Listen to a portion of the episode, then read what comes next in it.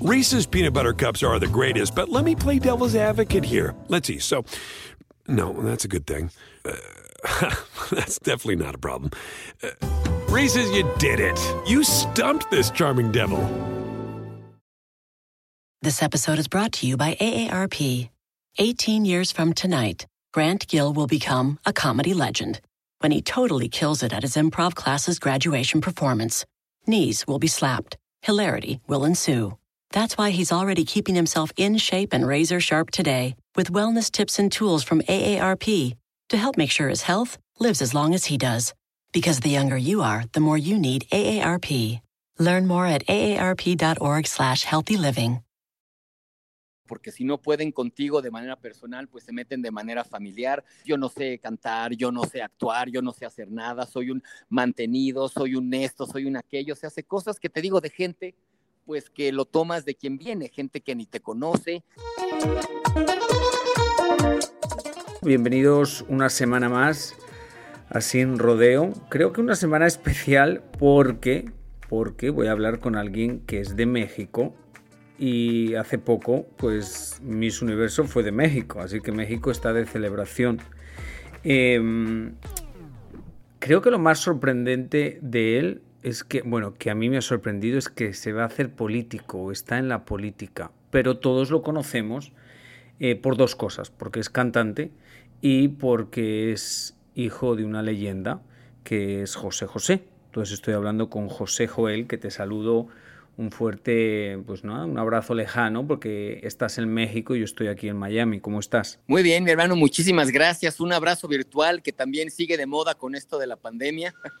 muy contento, muy agradecido por la invitación y con un gusto de estar aquí con todos ustedes. ¿Te estás acostumbrando a la pandemia? ¿Qué te quiero decir con esto? ¿Te está pasando que dices que hay una comodidad en la pandemia? Por ejemplo, las entrevistas son vía Zoom.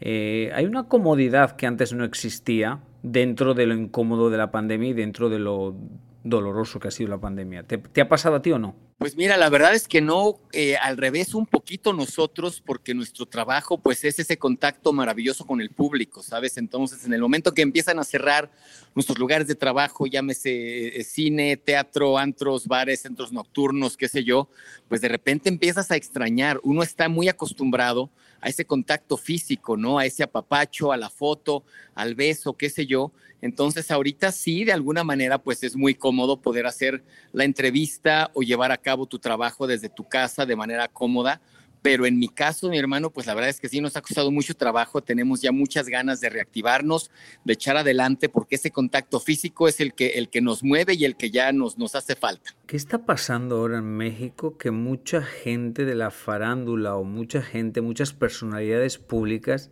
estáis entrando a cargos políticos. Entonces yo estoy un poco sorprendido porque yo siempre he visto la política como un poco un dolor de cabeza, como algo complicado como algo que, que no sé, como que la política siempre tiene un sello ahí como medio raro porque mucha gente en la política hace cosas raras. Entonces, ¿por qué entras en la política? Porque estás en eso ahora, ¿no? Estás, estamos, estamos. Fíjate que sí, mira, eh, por supuesto que la connotación eh, eh, de famoso a artista, ¿sabes? Está como que en el ojo del huracán ahorita. Y lo entiendo. ¿Qué es lo que pasa? Bueno, a mí me tocó ser eh, cantante, actor, vengo de una familia pues sumamente famosa. Este, desgraciadamente y tristemente, fueron casi 15 años que este señor que tenemos como presidente, ¿verdad? Pues estuvo fastidia y fastidia y queriendo llegar y queriendo hacer y haciendo todo lo que hizo para que llegara y desgraciadamente no pasara nada. Entonces, en ese sentido, este partido PES hace un llamado nacional para que todo aquel ciudadano, ¿verdad?, que quisiera hacer un cambio, pues este, llegara al partido, se capacitara, se conocieran y viéramos de qué manera pudiéramos estar. Pues soy un ciudadano, no con mi derecho constitucional de votar y ser votado, dentro del cual encontré un espacio para... Eh, para... escúchame una cosa. Sí. Eh, ahí te salió la vena política, tienes vena política, ¿eh? Ahí me diste un speech que a poco digo, Dios mío, me convenció. Ah, yo no me callo, mi hermano, yo me pero escúchame una cosa, pero no te da, pero no te da miedo que luego tu carrera artística se vea afectada por el mundo de la política. La, política, cuando tú te metes a ver comentarios de la gente en la política, la política es bien fuerte, la gente se, ataca bien fuerte, unos políticos. Se apasiona mucho se apasiona. ¿No te da miedo? Mi madre siempre decía, ni de fútbol, ni de religión, ni de política, porque la gente se apasiona, ¿sabes? Mira, es una realidad en donde primeramente pues ver si llegamos y si logramos el puesto.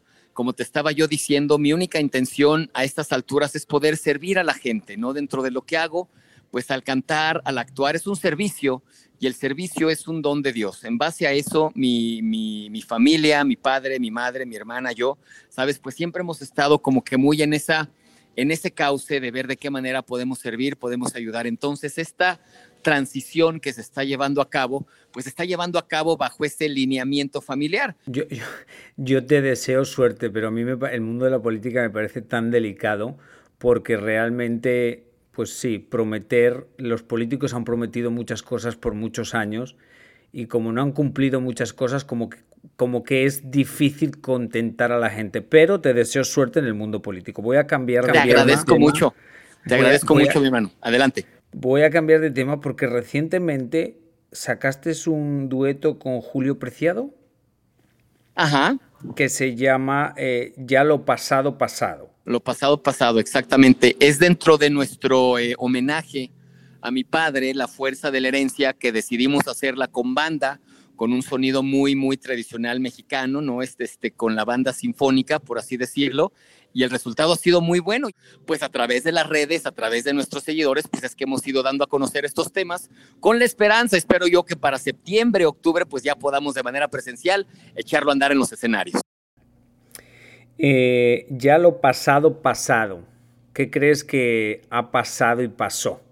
¿Cómo ves tú ese lema? Porque mira, lo pasado, pasado. Que es que no, es algo que muchas veces usamos para, para, pues ya para mover para el futuro.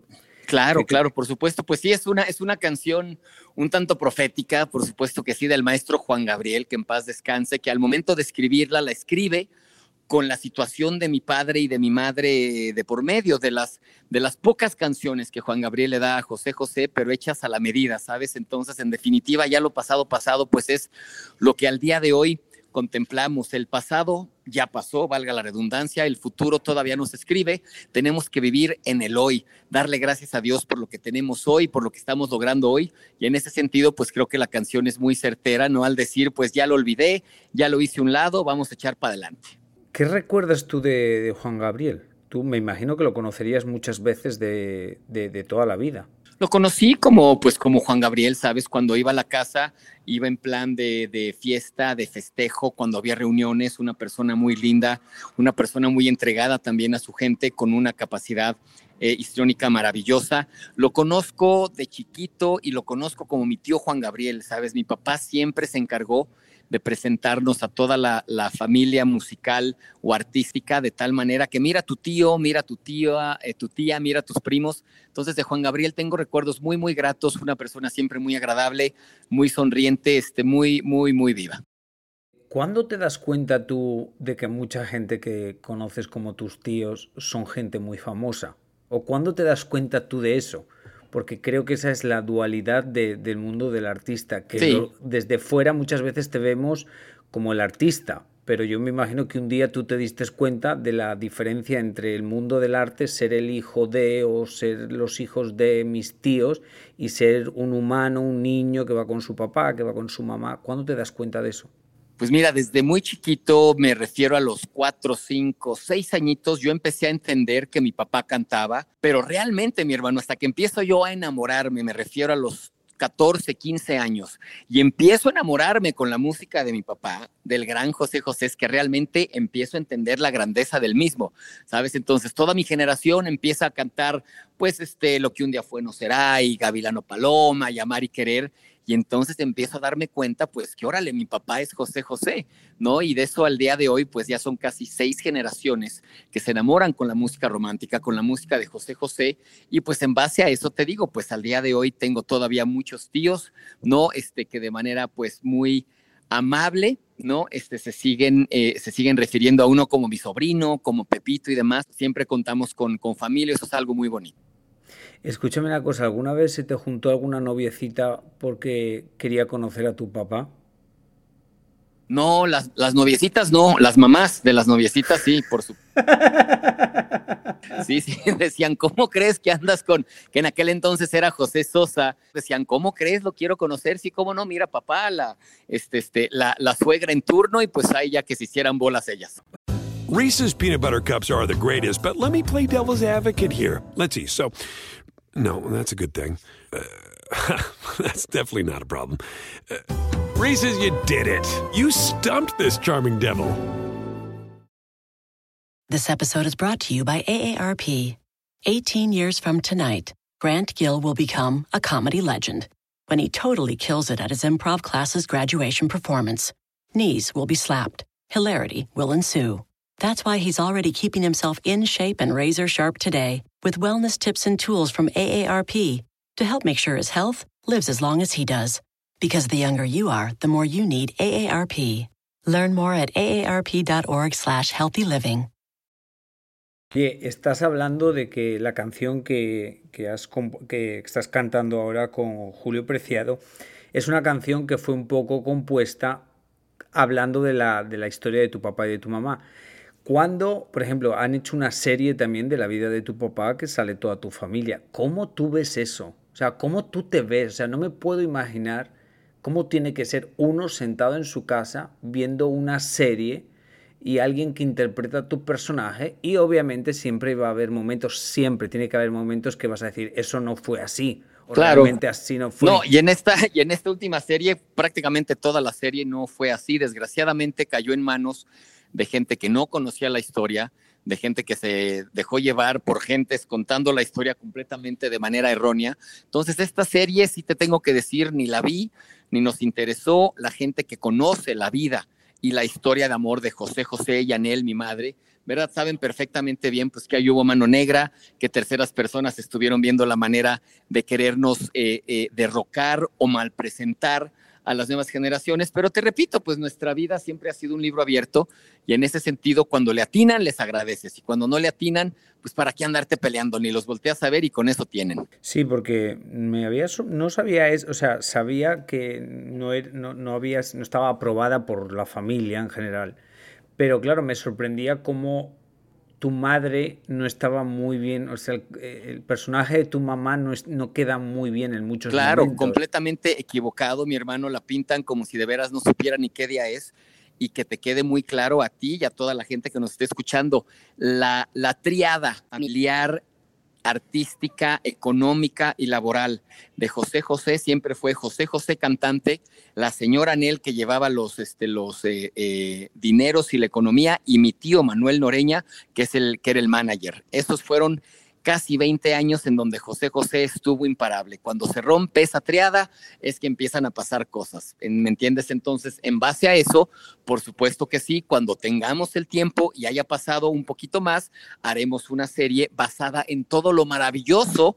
que fue no andar contando las miserias y las penumbras de nadie, todo lo maravilloso que fueron esos 20 años de éxito de José José con Anel y Manuel Noreña a su lado. Tú haces teatro desde muy pequeño. Sí.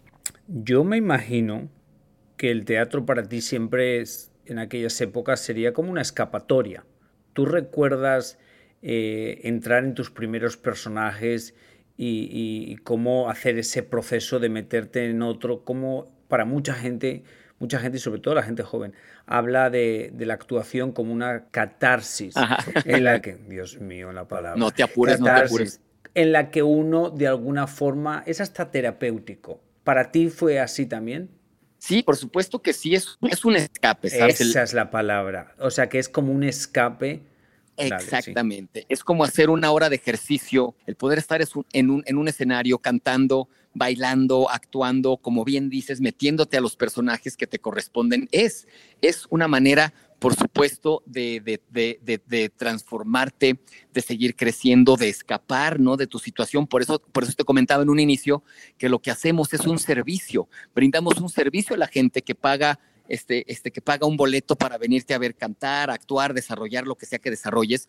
Entonces, por supuesto que sí, me acuerdo de los primeros, este, este, bueno, la primera obra que hice fue la obra de Vaselina, que todo actor de teatro musical tuvo que haber pasado por Vaselina, ¿me entiendes? Y sí, definitivamente me topé con un mundo muy diferente al mundo de la escuela, al mundo cotidiano, ¿no? De tus, de, tus deberes, de, las tareas, de, tu día a día. Es, es, una, es un rompimiento de rutina muy, muy sano el que te da el teatro o, o el subirte a un escenario hubo una época que la habéis contado varias veces, tu mamá lo ha contado, pues en la época en que tus papás se separan, tu papá tiene una época muy difícil. ¿Cómo tú viviste todo eso? ¿Cómo tú lo recuerdas? Cuando piensas ahora en el pasado, ¿cómo, cómo, lo, cómo lo viviste? Lo agradezco mucho, fíjate, porque hubo mucha comunicación. En aquel entonces, acordémonos que no teníamos todas las redes y tecnología que tenemos hoy, en donde pues ya prácticamente en un segundo todo el mundo se entera de lo bueno y de lo malo. Eh, había muy, eh, o sea, había una prensa muy quieta todavía, muy amable, muy amena, muy educada, ¿sabes? Y en base a eso, pues bueno, eh, siempre fue bien sabido la problemática del alcohol para con mi papá. Y en el momento que se llega el divorcio, me acuerdo que nos sentaron en la sala de la casa, yo tenía 15, iba para 16 años, mi hermana Marisol estaba un poquito más pequeña y yo lo entendí muy bien. Me imagino que a Marisolita le costó un poquito más de trabajo, pues por ser mujercita, por estar más, más, más pequeña, pero yo entendí muy bien el hecho de que, pues bueno, para que no comenzaran a hacerse un daño innecesario, pues era necesaria la, separación. Y la verdad es que fue una separación muy, muy amena, por supuesto mediática, dentro de lo mediático que teníamos en aquel entonces, pero fue una separación, este, la verdad, eh, bastante sana en aquel entonces. En aquel entonces, y si la comparas con ahora, no, pues imagínate, todo mundo opina, todo mundo se mete, todo mundo sabe, ¿no? Porque ahora todo mundo sabe, te metes a cualquier página de cualquier cosa y te salen eruditos por todos lados que ellos saben, que ellos conocen, que ellos tienen. Entonces, bueno, ya nos ha pasado, ya lo hemos vivido, gente que en nuestra vida y ni sabemos por qué, de dónde y cómo, pues ellos opinan y ellos saben y ellos se meten y bueno, pues es otra manera ahora de, de, de ver el, mundo, respetable, por supuesto que sí, pero hay que andarse con cuidado. ¿Qué cosas has leído que has dicho, Dios mío, cómo han podido inventar eso? Uy, mi hermano, pues de todo, de todo, de todo, porque si no pueden contigo de manera personal, pues se meten de manera familiar. Yo no sé cantar, yo no sé actuar, yo no sé hacer nada, soy un mantenido, soy un esto, soy un aquello, se hace cosas que te digo de gente pues que lo tomas de quien viene, gente que ni te conoce, gente que ni es de aquí, gente que se esconde detrás de un huevito, un gatito o un perrito, ¿sabes? Es muy cómodo, es muy cómodo hoy por hoy las redes, ¿no? En ese sentido, el andar, el andar este, tirando tierra o hablando mal de la gente, bueno, pero te digo, al principio, pues sí te afecta, porque siendo que las redes son un mundo muy cerrado. Eso, eso te iba a preguntar, si, si ya te has acostumbrado o, sigue afect porque emocionalmente afecta. sí, pero, pero si lo permites. ¿Me entiendes? Perdón que te interrumpas. No, no, pero espera, ah, ahí voy, espera un momento. Pero a mí me parece muy difícil, cuando uno lee algo sobre sí mismo, es muy difícil borrarlo. Entonces, para mí, eso lo que, o sea, eh, me es más fácil desconectar y no leer nada, porque leerlo es que es un proceso luego sacarlo de la Exactamente. Exactamente, le diste mero al clavo. ¿Qué es lo que hacemos con toda esta gente que de repente eh, eh, tira y dice y pone, bloqueamos y borramos, borramos y bloqueamos, ¿me entiendes? Entonces, en base a eso, por supuesto que no estoy yo metido, que también hay gente que se hace un tanto adicta, ¿no? A los comentarios, entonces que se engancha y les contesta y no saben a quién le está contestando porque aquel ni da la cara y ya se gritaron y ya se dijeron, hombre, para nada. Nosotros hemos procurado unas redes muy sanas en el estricto sentido de que yo sé quién soy. Mi madre y mi padre me criaron con una autoestima bastante establecido, sabiendo lo que sí puedo, lo que no puedo, para dónde voy y lo que quiero. Y en base a eso, mi hermano, te digo, pues toda esta pelusa que de repente se presenta para decir yo y tú y él y aquellos, con todo, con todo gusto, cuando puedo yo, borro y bloqueo. Y si no, mi oficina se encarga de estar quitando toda esta gente y dejando a la gente linda que, que comparte de manera positiva. Yo me imagino que en los últimos tiempos lo, más difícil obviamente fue lo de tu papá, pero ese movimiento tan grande que se hizo en redes sociales y en la prensa eh, con todo de, vuestro viaje a Miami. Yo me acuerdo estar aquí en Miami, yo me acuerdo cuando tú viniste al programa de Despierta América y, y notar la tensión por muchas cosas. Obviamente acababa de fallecer tu papá, independientemente de si tu papá era una estrella o no, era tu papá. Claro. Entonces, ¿cómo lo ves tú ahora? ¿Puedes ver esas imágenes o no puedes ver nada? Sí, no, mira, este, procuro no, la verdad, no es que, que me mueva o que pase nada, pero ahora sí, como dice la canción, ya lo pasado, pasado, ¿sabes? Fue una situación, un calvario innecesario que nos hicieron pasar estas, estas gentes de Miami, porque como bien dices tú, falleció mi papá. Mi papá, bueno, pues es de los cantantes más famosos y más queridos de Latinoamérica, pero sigue siendo mi papá.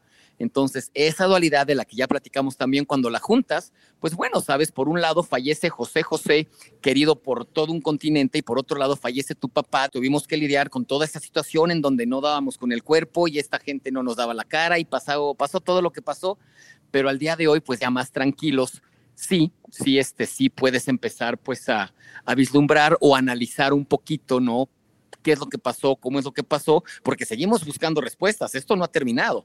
La situación legal familiar todavía no termina. Este, me imagino están enterados que ya se estableció un testamento en donde mi madre, mi hermana y un servidor, pues quedamos como herederos universales y demás. Y cuánto entonces, en base a eso, seguimos nosotros tratando de esclarecer qué es lo que pasó, cómo pasó y por qué este trato tan, pues, tan feo que se le dio a mi papá por parte de su familia, ¿verdad? En Miami para, para sus últimos años de vida. Reese's peanut butter cups are the greatest, but let me play devil's advocate here. Let's see. So, no, that's a good thing. Uh, that's definitely not a problem. Uh, Reese's, you did it. You stumped this charming devil. This episode is brought to you by AARP. 18 years from tonight, Grant Gill will become a comedy legend when he totally kills it at his improv class's graduation performance. Knees will be slapped, hilarity will ensue. That's why he's already keeping himself in shape and razor sharp today with wellness tips and tools from AARP to help make sure his health lives as long as he does. Because the younger you are, the more you need AARP. Learn more at aarp.org slash healthy living. Sí, es todo muy delicado porque como tú cuentas, uno lee cosas y cada cosa dice una cosa diferente. Entonces, no, o sea, uno personalmente yo ya no, yo no me creo nada, digo, bueno, yo pregunto y que cada uno diga lo que quiera, porque es muy difícil entender la realidad, porque, bueno, yo he leído muchas cosas y, y dan a entender que no, que eso no es válido, otras dan a entender que sí es válido, entonces imagino que el tiempo pondrá la realidad y, y marcará el, el, rumbo. Así es, mi hermano. Y lo ha ido haciendo, te digo, hemos sido muy pacientes. Dentro de la educación que tenemos también está la paciencia. Todo lo hemos hecho de manera correcta y legal y la situación pues ya se ha ido aclarando poco a poco. Entonces vamos bien. ¿Cambiarías algo de cómo todo sucedió? Bueno, pues en definitiva sí, me hubiera encantado poder tener más tiempo con mi papá, eh, sé que lo puedo decir por parte de mi hermana Marisol, que hubiera conocido a, su siguiente nieta, que es Elenita, que ya no pudo conocerla eh, cuando sucedió todo, que llegó aquí, que se curó, eh, bueno, perdón, que se estuvo tratando su, su, su, cáncer con la quimio, que lo operamos aquí, que salió adelante de la operación. Eh, los doctores y toda su familia aquí en México teníamos esperanzas muy buenas de por lo menos unos seis a ocho años más de buena vida. Entonces, como pasó y como sucedió, por supuesto, que de haber sabido las intenciones de estas personas, pues hubiéramos estado más despiertos, más a las vivas, ¿verdad? Y no hubiéramos permitido que pasara como pasó. Pero bueno, pues él hubiera, como dicen, es, es este, eh, parte de la ciencia ficción de nuestro día a día, porque pues ya pasó, pero sí, en definitiva, sí hubiéramos procurado muchísimo más el, el, el, el poder estar con mi papá. En esos momentos, pues. Artísticamente, ¿qué es lo que te motiva? Pues mira, cuando yo comienzo a cantar, él mismo me dijo, Pepe, tienes que entender que si vas a cantar, lo tienes que hacer a tu mejor eh, eh, posibilidad. Entonces, eso me motiva mucho. Todo lo que hago en el escenario y fuera de siempre es para honrar a mi padre, a mi madre, por supuesto, ¿no? Este, que la gente me permita continuar con ese legado, con esa herencia, es algo maravilloso. Me imagino que vas a seguir haciendo duetos y vas a seguir haciendo colaboraciones, que es algo que están haciendo muchos artistas porque de alguna forma es una forma de unir fuerzas entre artistas en un momento complicado para el mundo del arte. Eh, ¿Tienes algún artista nuevo que te encantaría trabajar? tienes algún artista que ya has trabajado, ¿juntarías tu tipo de música con el reggaetón, con otro, con otra con otras variaciones? Pues mira, este sí, sí, sí, sí, definitivamente sí a todo lo que dices. Ahorita con este proyecto de homenaje a mi padre, pues me imagino que ahorita para el siguiente mes, mes de junio, estaremos presentando el siguiente sencillo que es a dueto con Pancho Barraza. Estamos procurando un tercer dueto con una, este, con una dama. Estamos este, platicando ahí con dos o tres sorpresas que tenemos. El reggaetón, a mí no me molesta el reggaetón, el ritmo del reggaetón como tal no me molesta. Yo de repente sí este, este, paro las antenas con la letra. De repente hay letras muy ofensivas, muy misóginas, letras que nada tienen que ver con todo el movimiento mundial, ¿verdad? Este, este, este, en cuanto a la, a la mujer y, sus, y, sus, eh, y, sus, eh, y su respeto. Entonces, eh, un buen reggaetón, me refiero a una, una, letra bonita, pues también lo podríamos llevar a cabo. Pero sabes que ese tema, ese tema es delicado, ¿no? Claro, por supuesto. Porque, porque hay gente que obviamente dice eso y alguien viene del reggaetón y le dice, bueno, pero tú cantarías corridos. Y entonces, porque claro, porque muchas veces los corridos hacen alegoría a, un, a una persona que ha hecho el mal. A toda la cultura narcotraficante, por supuesto que sí, pero te digo, también hay corridos de amor y desamor que no es tanto el, el ritmo o la métrica, sino la letra la letra misma. Si tú haces un corrido de amor y desamor, pues adelante. Si hablas de un, de un este reggaetón que diga que qué bonita eres y mira cuánto te quiero y te bajo el sol, el cielo, las estrellas, pues también se vale, ¿me entiendes? O sea, la, la, dejando claro que la música romántica como tal, pues nunca va a pasar de moda y que todos estos, este, de los corridos y los reggaetoneros y los raperos y los rockeros, cuando se enamoran, mi hermano, pues se enamoran con la buena música, con la música romántica, ¿no? O sea que realmente sí que, sí que quieres seguir siendo fiel a la música romántica, no te importa qué género sea, pero romántico. Exactamente, yo soy bohemio de corazón, romántico empedernido y te digo, mientras la letra este, la melodía, la armonía, toque esas, esas fibras, echamos para adelante. ¿Cuál es tu canción favorita entre todas las canciones? ¿Hay alguna que tengas favorita? Ay, favorita, favorita, favorita. En tiempo romántico, ¿cuál escuchas? Eh, bueno, mira, obviamente hablando de la, de la riquísima música de mi papá, la canción de Lo que un día fue no será, es una de las primeras canciones con las cuales me topo yo, que me le estaban cantando a mí, ¿sabes? Entonces, en base a eso, pues sí, soy romántico eh, y me gusta mucho. Como canción no te podría decir una, pero la música, por ejemplo, de, bueno, José José, de Alejandro Sanz, de Luis Miguel, por supuesto, Maná, eh, George Michael, Michael Jackson, eh, ¿con qué más crecí? Este, obviamente todos estos grupos, Journey, Genesis, sea, siempre, siempre dentro de la balada romántica, ahí me, he establecido. Eh, bueno, José Joel, millones de gracias por la entrevista. Eh, un abrazo fuerte hasta México. No sé si desearte suerte con lo de la política o no, porque a mí eso de la política nunca... No me... Mi padre ha sido político por muchos años y yo nunca he votado por mi padre. O sea que imagínate, imagínate con quién estás hablando de que la política... no creo mucho en la política, pero oye, si vas a ayudar a la gente, ojalá tengas suerte.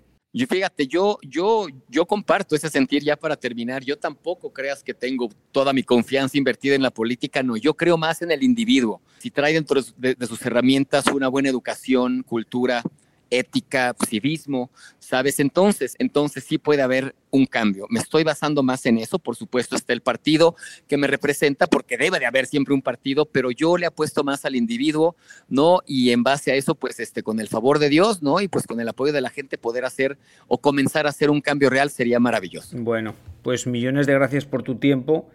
Eh, te mando un abrazo y a toda la gente que nos está escuchando. Eh, muchísimas gracias por otra semana más aquí en Sin Rodeo. Gracias a Pitaya FM. Recuerden que esto es completamente gratis. Suscríbanse, por favor. Y lo que siempre les digo, eh, que Diosito los ponga donde más puedan brillar. Hasta la semana que viene.